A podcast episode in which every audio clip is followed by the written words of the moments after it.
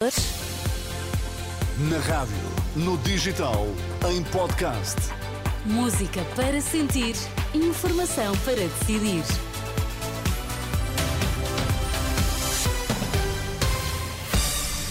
São as notícias da Uma na Renascença para Jorge Destaques. Olá, boa tarde. Olá, boa tarde. O presidente da Associação de Hospitalização Privada culpa a falta de resposta do SNS pelo aumento da subida dos seguros de saúde. Guterres promete não vai desistir dos apelos a um cessar-fogo na faixa de Gaza.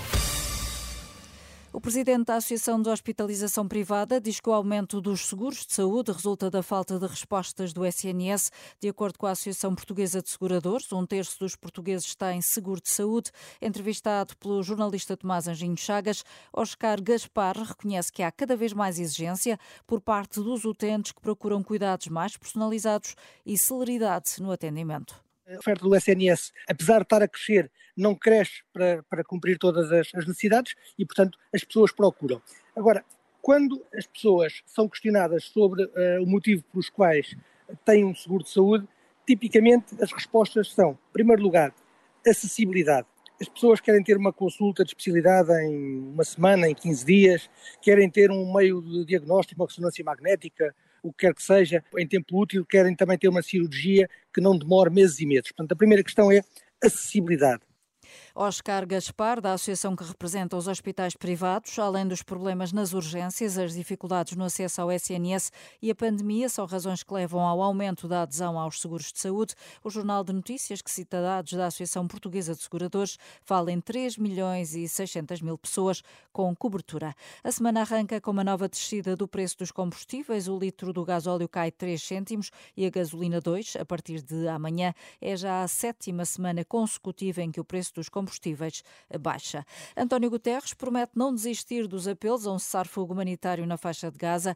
Na conferência de Doha, no Catar, o secretário-geral das Nações Unidas voltou a lamentar o veto norte-americano a uma trégua na região para evitar uma catástrofe humanitária. A Guterres considera que a decisão de Washington põe em causa a credibilidade e a autoridade do Conselho de Segurança.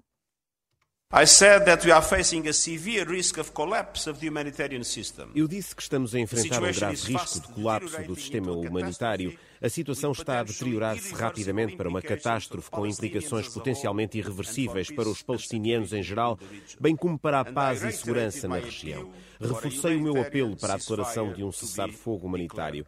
Lamentavelmente, o Conselho de Segurança não o conseguiu concretizar. No entanto, isso não o torna menos necessário. Assim, posso prometer que não vou desistir.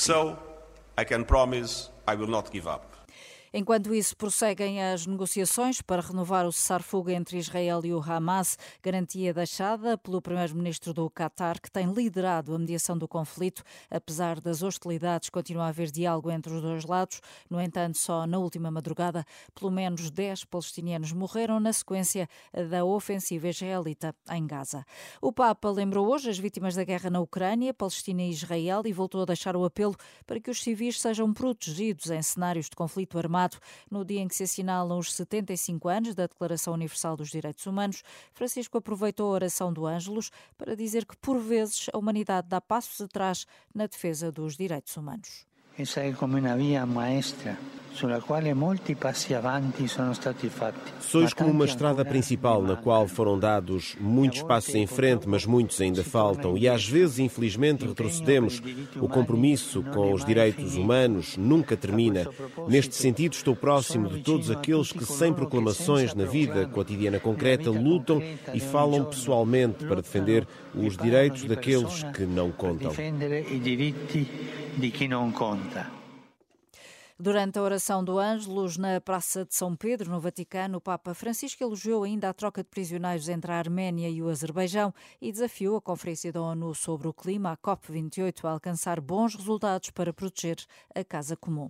O Presidente da Assembleia da República associou-se hoje às comemorações dos 75 anos da Declaração Universal dos Direitos Humanos, salientando que se trata de um dos instrumentos fundamentais da ordem internacional do pós-guerra.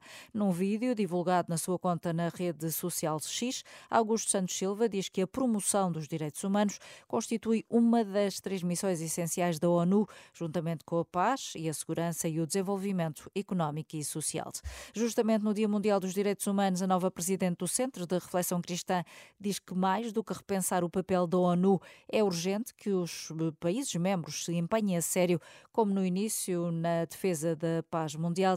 Declarações de hum, Inês Espada Vieira ao programa da Renascença e da Eclésia estamos a avaliar a ONU pela mesma bitola, muitas vezes, de, de redes sociais, Sim, da exposição, não, não, e nós não sabemos o trabalho também é. que é feito discretamente.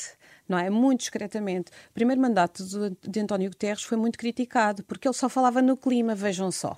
Por isso eu diria que repensar o papel da ONU não é preciso reinventar a ONU, diria. É preciso as pessoas voltarem a comprometer-se como Sim. há 75 anos com a mesma energia do início, porque os inícios são de maior esperança, os finais são de celebração. E no meio é que custa. o caminho é longo e duro, não é? Certo de uma entrevista da Renascença Eclésia disponível na íntegra em rr.pt. O velório da fadista Maria João Quadros começa às 5 e meia da tarde na Basílica da Estrela, em Lisboa. O funeral é amanhã às 10 da manhã, seguindo o cortejo para o cemitério do Alto São João. Maria João Quadros morreu sexta-feira, aos 73 anos, na sequência de doença prolongada.